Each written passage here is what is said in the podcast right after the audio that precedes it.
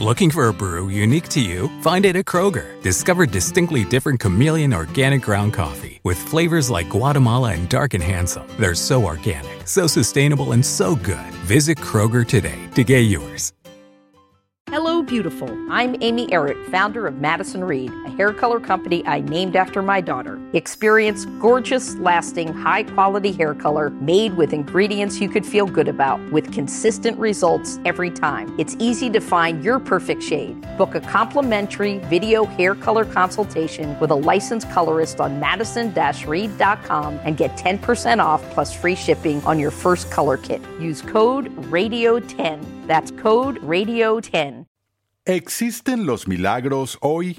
El informe en la iglesia cristiana de hoy, al menos en el mundo evangélico, es en primer lugar que los milagros siguen existiendo en la vida de la iglesia.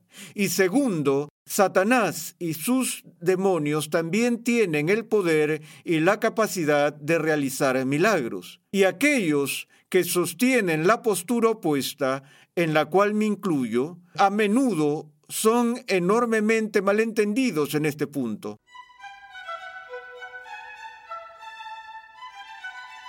En la iglesia de hoy en día existen varias controversias relacionadas con el tema de la persona y la obra del Espíritu Santo.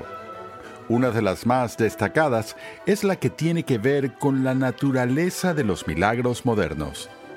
En este episodio de Renovando tu Mente, continuamos con el decimosexto capítulo en la serie de enseñanza Fundamentos, un panorama general de la teología sistemática. En esta interesante serie, el Dr. R.C. Sproul nos muestra que las verdades de la Escritura se relacionan entre sí en perfecta armonía. En la iglesia actual, los milagros son un tema de debate. ¿Debemos esperar que se produzcan milagros en la iglesia contemporánea o los milagros cesaron al final de la era apostólica? Pasemos una vez más al salón de clases a escuchar al Dr. R.C. Sproul mientras nos ayuda a entender la definición bíblica, el propósito y el lugar de los milagros.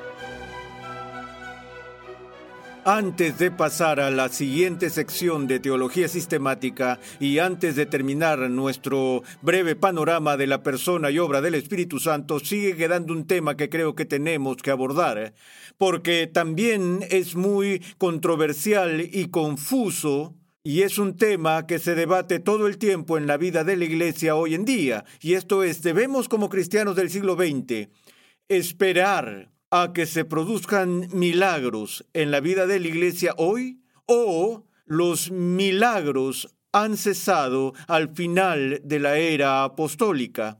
Ahora, muy a menudo esa pregunta se plantea con respeto y en conjunción con toda la discusión de los llamados dones milagrosos del Espíritu. Además de esa pregunta, la pregunta consiguiente que abarca eso también es la pregunta de ¿puede Satanás y sus secuaces realizar milagros? Yo diría que en su mayoría el informe en la iglesia cristiana de hoy, al menos en el mundo evangélico, es en primer lugar que los milagros siguen existiendo en la vida de la iglesia. Y segundo, Satanás y sus demonios también tienen el poder y la capacidad de realizar milagros. Y aquellos que sostienen la postura opuesta, en la cual me incluyo, a menudo son enormemente malentendidos en este punto. Así que me gustaría tomar unos minutos para explicar algunos de los problemas que rodean estos asuntos y por qué el cesacionismo histórico ha sido el punto de pensamiento ortodoxo de la Reforma. Pero comenzamos en primer lugar con la primera dificultad y eso es con la definición de un milagro. Encuentro que las personas que hablan de milagros no siempre quieren decir lo mismo y que particularmente cuando un teólogo está discutiendo de milagros con una persona laica, muy a menudo hay dos cosas completamente diferentes que saltan a la vista y lo primero que preguntamos es ¿qué es un milagro? Ahora, algunas personas dicen que cualquier respuesta a la oración, cualquier operación divina que continúe en este mundo, hoy en día es un milagro. Otros argumentan que cualquier obra sobrenatural como la regeneración del alma humana es un milagro. Y algunas personas incluso van tan lejos como para decir que cualquier cosa increíble o fascinante como el nacimiento de un bebé es un milagro. Pero en términos técnicos estrictos de definición, los bebés nacen todos los días. No hay nada extraordinario. Puede haber algo maravilloso y hermoso sobre el nacimiento de un niño, pero es bastante ordinario. Sucede todo el tiempo. No sé a cuántas oficinas de pastores he entrado y he visto el letrero en la pared, espera un milagro como si los milagros son algo que debemos esperar como un hecho cotidiano habitual en nuestras vidas. Y si ese es el caso, entonces los milagros podrían llamarse ordinarios en lugar de extraordinarios. Y sin embargo, el significado de los milagros en la escritura se encuentra en su carácter extraordinario, no en su carácter ordinario. Ahora, al mismo tiempo hay periodos en la historia bíblica donde hay una ráfaga de milagros, una enorme oleada de milagros concentrados en un periodo corto de tiempo, es decir, la vida de Jesús. La vida de Jesús presentó una abundancia de milagros. Vemos milagros que con frecuencia suceden en la vida de Moisés y más tarde en la vida de eh, Elías. Pero, sin embargo, en la gran mayoría de los periodos de tiempo del Antiguo Testamento, los milagros estuvieron ausentes. Ellos no ocurrieron de manera consistente, diaria, anual, en décadas, sino que fueron momentos concentrados.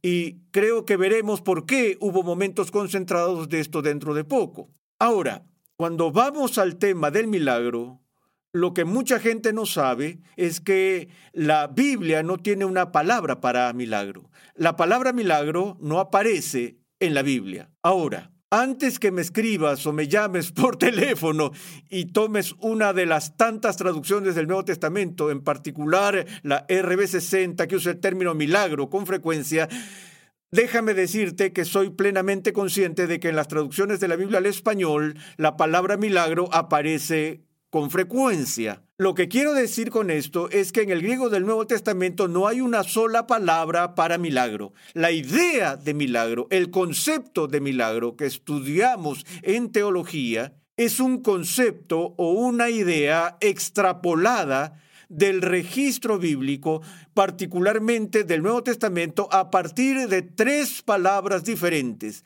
Y esas palabras son señales, poderes y maravillas, porque los milagros, tal como los entendemos, son manifestaciones del poder divino, inspiran asombro o maravilla o admiración o estupor cuando ocurren y son significativos.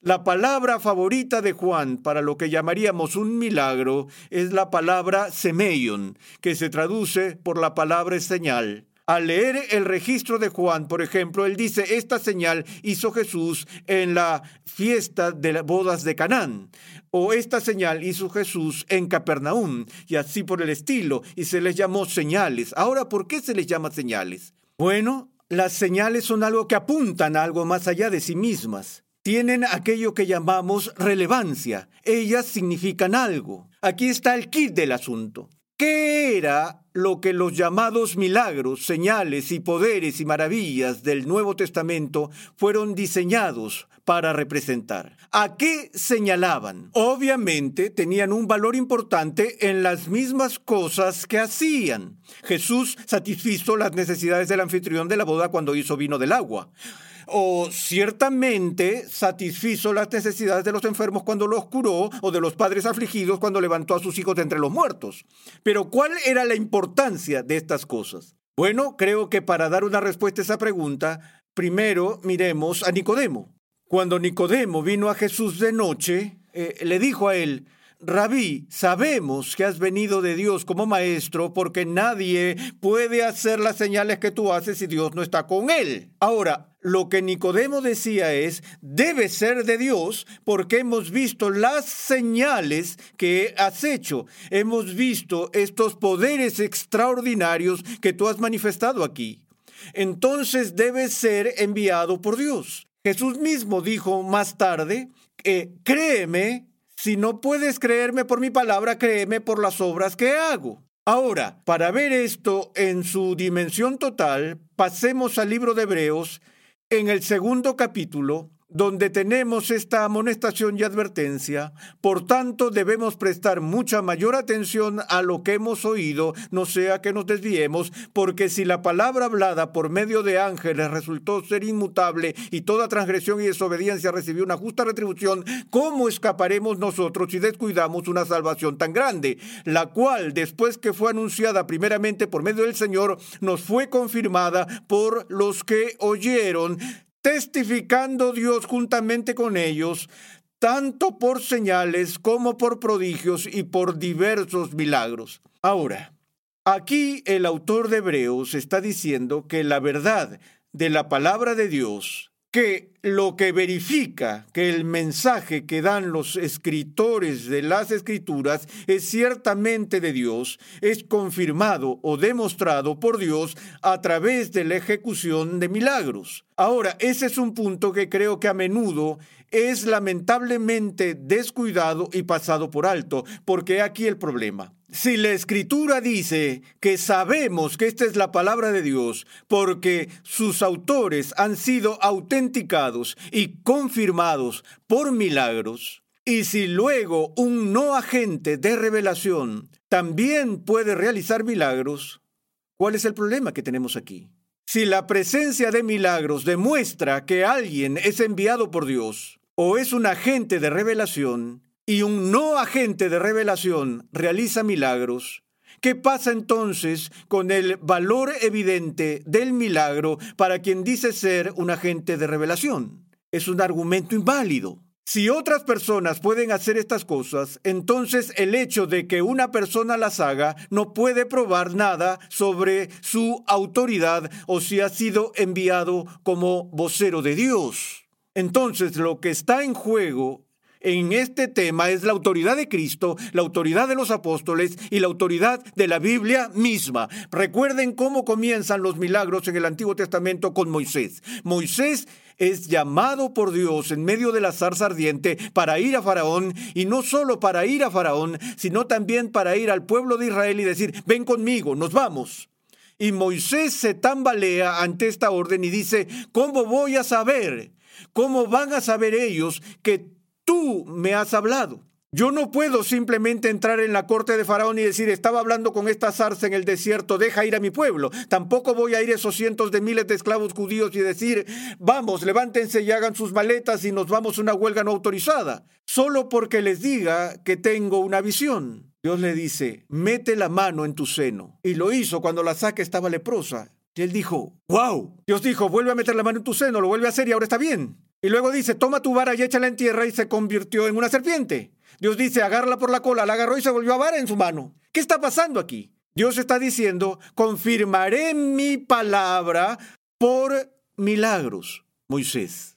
Así es como demostrarás que eres mi vocero y que te he mandado a que hagas estas cosas. Y esto se convirtió en un problema en el siglo XVI, cuando estalló la controversia más grande y férrea sobre la naturaleza y la verdad del Evangelio en el mundo cristiano entre los seguidores de Lutero y los reformadores y la Iglesia Católica Romana. Toda la disputa fue sobre qué es el Evangelio. Uno de los argumentos que Roma utilizó contra los reformadores fue este. Ellos dijeron, tenemos milagros en nuestra historia y esos milagros demuestran la verdad de la Iglesia Católica y desafiaron a Lutero y desafiaron a Calvino diciendo, ¿dónde están tus milagros? ¿Cómo puedes autenticar la verdad de tus afirmaciones si no tienes milagros? Ahora, Fíjate que los reformadores no dijeron a los críticos romanos, oye, escucha, estás operando con la comprensión equivocada de la importancia de los milagros. Ellos comprendieron el significado de los milagros. Ellos dijeron, tenemos milagros que prueban nuestra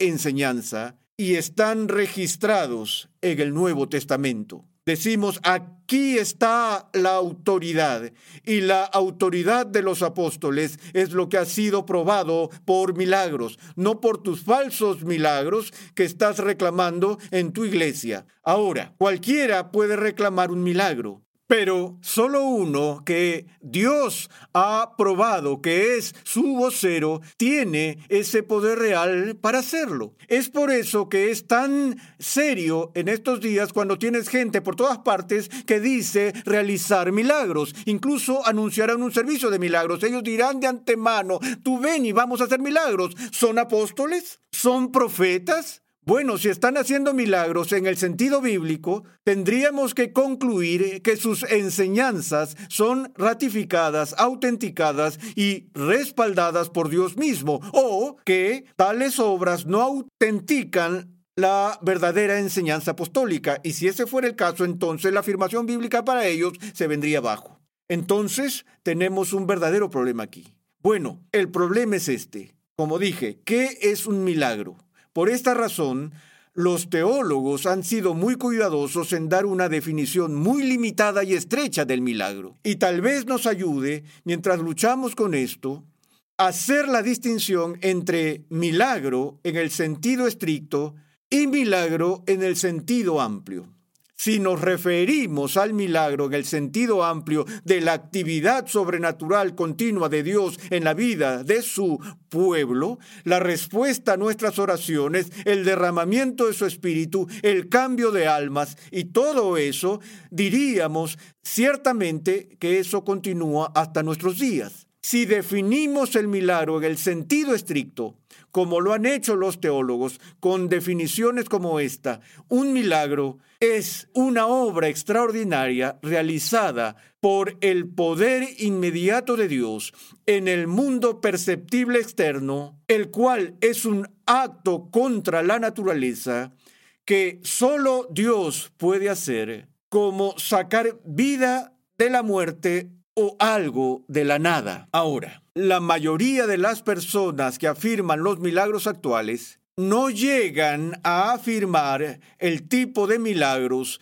que encontramos en la Biblia. Dije que la mayoría, porque he tenido gente que dice que están levantando personas entre los muertos y así por el estilo. Pero si te fijas en los llamados hacedores de milagros en nuestra cultura hoy en día, alguien ha grabado a una persona con una pierna amputada a la altura de la cadera o en la rodilla y que con imposición de manos y la oración del hacedor de milagros esa extremidad vuelve a crecer. No me hables del servicio de alargamiento de piernas en reuniones de oración donde la pierna de alguien se mueve dos pulgadas. Eso me pasa cada vez que voy al quiropráctico. Lo que digo es que no necesitas un milagro para eso. A lo que me refiero, una extremidad ha sido cortada y vuelve a crecer. Alguien está muerto, está frío como del témpano. No solo que ha tenido un paro cardíaco y es reanimado, sino que alguien está muerto, muerto.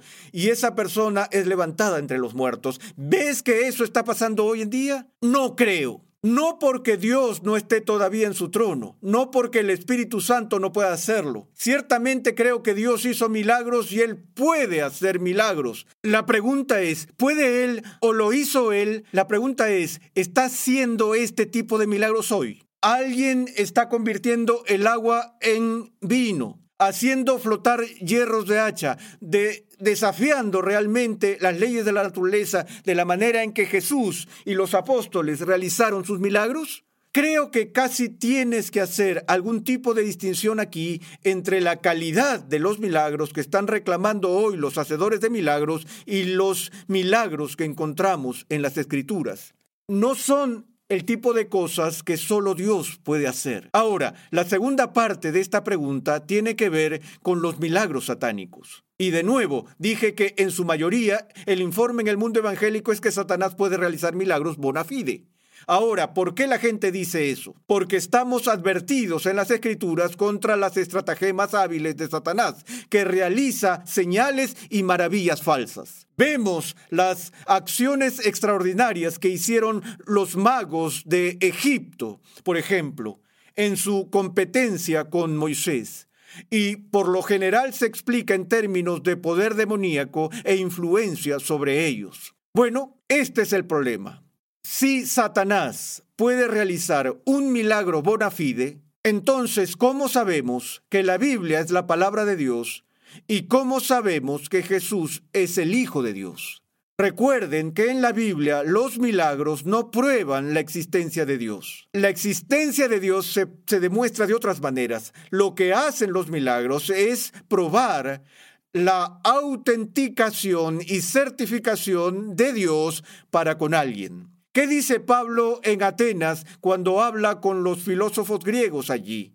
Cuando habla de los tiempos de ignorancia que Dios había pasado por alto, pero ahora manda a todos los hombres de todas partes que se arrepientan y vengan a Cristo, porque Dios ha declarado un día en el que juzgará al mundo por aquel a quien Él ha confirmado por la resurrección de los muertos. Aquí el apóstol dice que Cristo es confirmado como el Hijo de Dios por su resurrección. ¿Y si Satanás puede hacer milagros? ¿Cómo sabemos que Satanás no trajo consigo la resurrección. Y eso es algo terrible aún de solo pensarlo, me doy cuenta de eso. Pero ¿cómo sabes eso? ¿Cómo sabes que no fue Satanás quien permitió a Jesús hacer todas las obras que él hizo? No olviden que esa fue exactamente la acusación que los fariseos hicieron contra Jesús, de que él estaba haciendo estas cosas por Belcebú, por el poder de Satanás. Tal vez el mayor truco de Satanás es alejar a la gente del monoteísmo puro, sin matices, y dirigirlos a la idolatría, consiguiendo que adoren a un hombre. Y su mayor truco para lograr que adoren a un hombre fue darle a este hombre todo tipo de poderes para realizar milagros y luego levantarlo entre los muertos. En otras palabras, toda la iglesia cristiana ha sido fabricada por Satanás. ¿Por qué no crees eso? Bueno, no lo creo porque no creo que Satanás sea Dios y no creo que Satanás pueda hacer cosas que solo Dios puede hacer. Y sé que la Biblia dice que Satanás puede realizar señales falsas y se pregunta si es posible incluso engañar a los elegidos. ¿Qué es una señal falsa y un prodigio falso? ¿Es un milagro verdadero, una señal verdadera o una maravilla verdadera que se ha hecho en nombre de una mentira? ¿O es un eh, prodigio falso, una señal falsa, no un milagro auténtico bona fide, sino más bien una falsificación. Sabemos que Satanás es más sofisticado que cualquier ser humano. No tiene el poder de la creación, él no tiene el poder que solo Dios tiene, él no tiene el poder sobre la vida y la muerte y este tipo de cosas, no tiene el poder de las leyes de la naturaleza, pero es más sofisticado que nosotros. Y vemos a nuestro alrededor todos los días que la gente hace mucho dinero siendo magos muy, muy tramposos. La buena noticia en nuestra cultura es que los magos famosos de nuestros días no dicen estar haciendo milagros. Ellos dejan en claro que están haciendo un juego de manos y que son hábiles y expertos en las cosas que hacen. No dicen estar haciendo magia. En el mundo antiguo eso era diferente. Los magos de la antigüedad afirmaron tener poderes sobrenaturales, afirmaron estar haciendo magia cuando todo lo que estaban haciendo eran trucos. Y lo vemos en la competencia entre Moisés y los magos de la corte de Faraón. Trajeron toda su bolsa de trucos para competir y en un periodo muy corto de tiempo se agotaron. Y Moisés siguió adelante, porque Moisés no era un mago. Él era uno ungido por el poder de Dios para hacer cosas que ningún mago puede hacer. De la misma manera, Satanás puede ser muy inteligente y engañar a la gente, pero no le des la capacidad de hacer cosas que solo Dios puede hacer. No puede hacer un milagro verdadero en el estricto sentido de la palabra.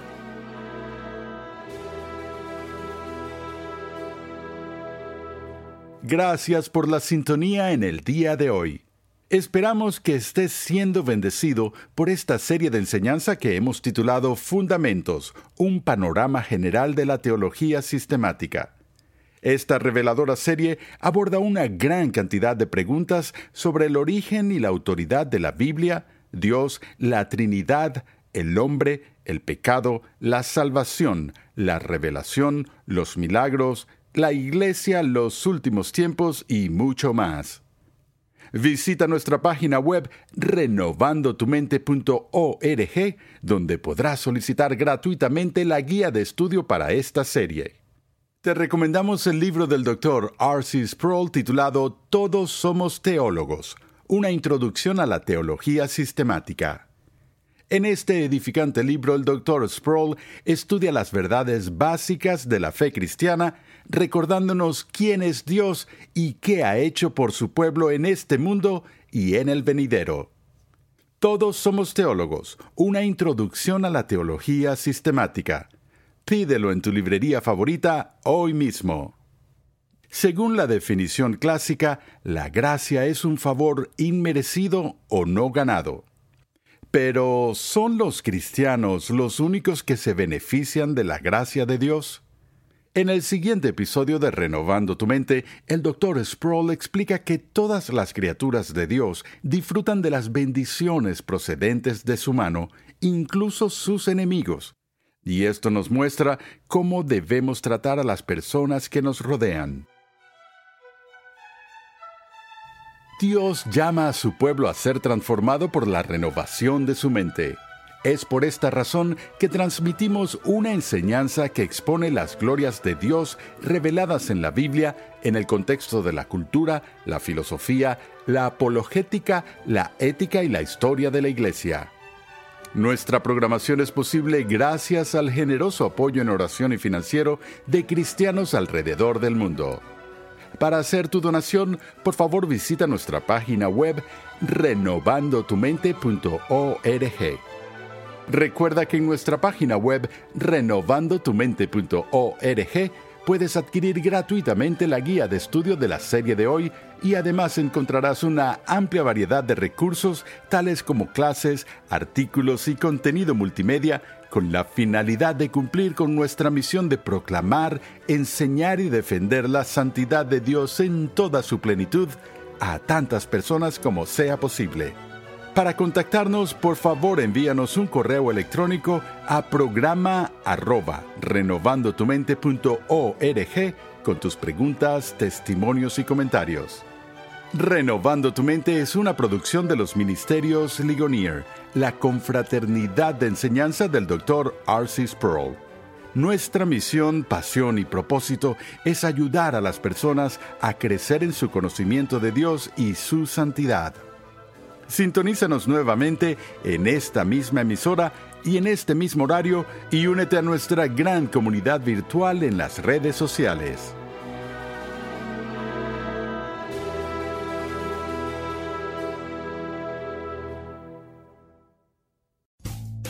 Rumkey is hiring CDL drivers age 19 and up, and drivers are paid based on experience. Rumkey CDL drivers earn $1,000 to $1,300 per week and more than $10,000 in bonuses possible in their first year. Rumkey drivers are home daily, work in a recession resistant industry, receive great benefits and performance incentives. Start a lucrative career and apply now at rumkeycareers.com. Equal opportunity employer restrictions apply. Looking for a brew unique to you? Find it at Kroger. Discover distinctly different chameleon organic ground coffee with flavors like Guatemala and Dark and Handsome. They're so organic, so sustainable, and so good. Visit Kroger today to get yours.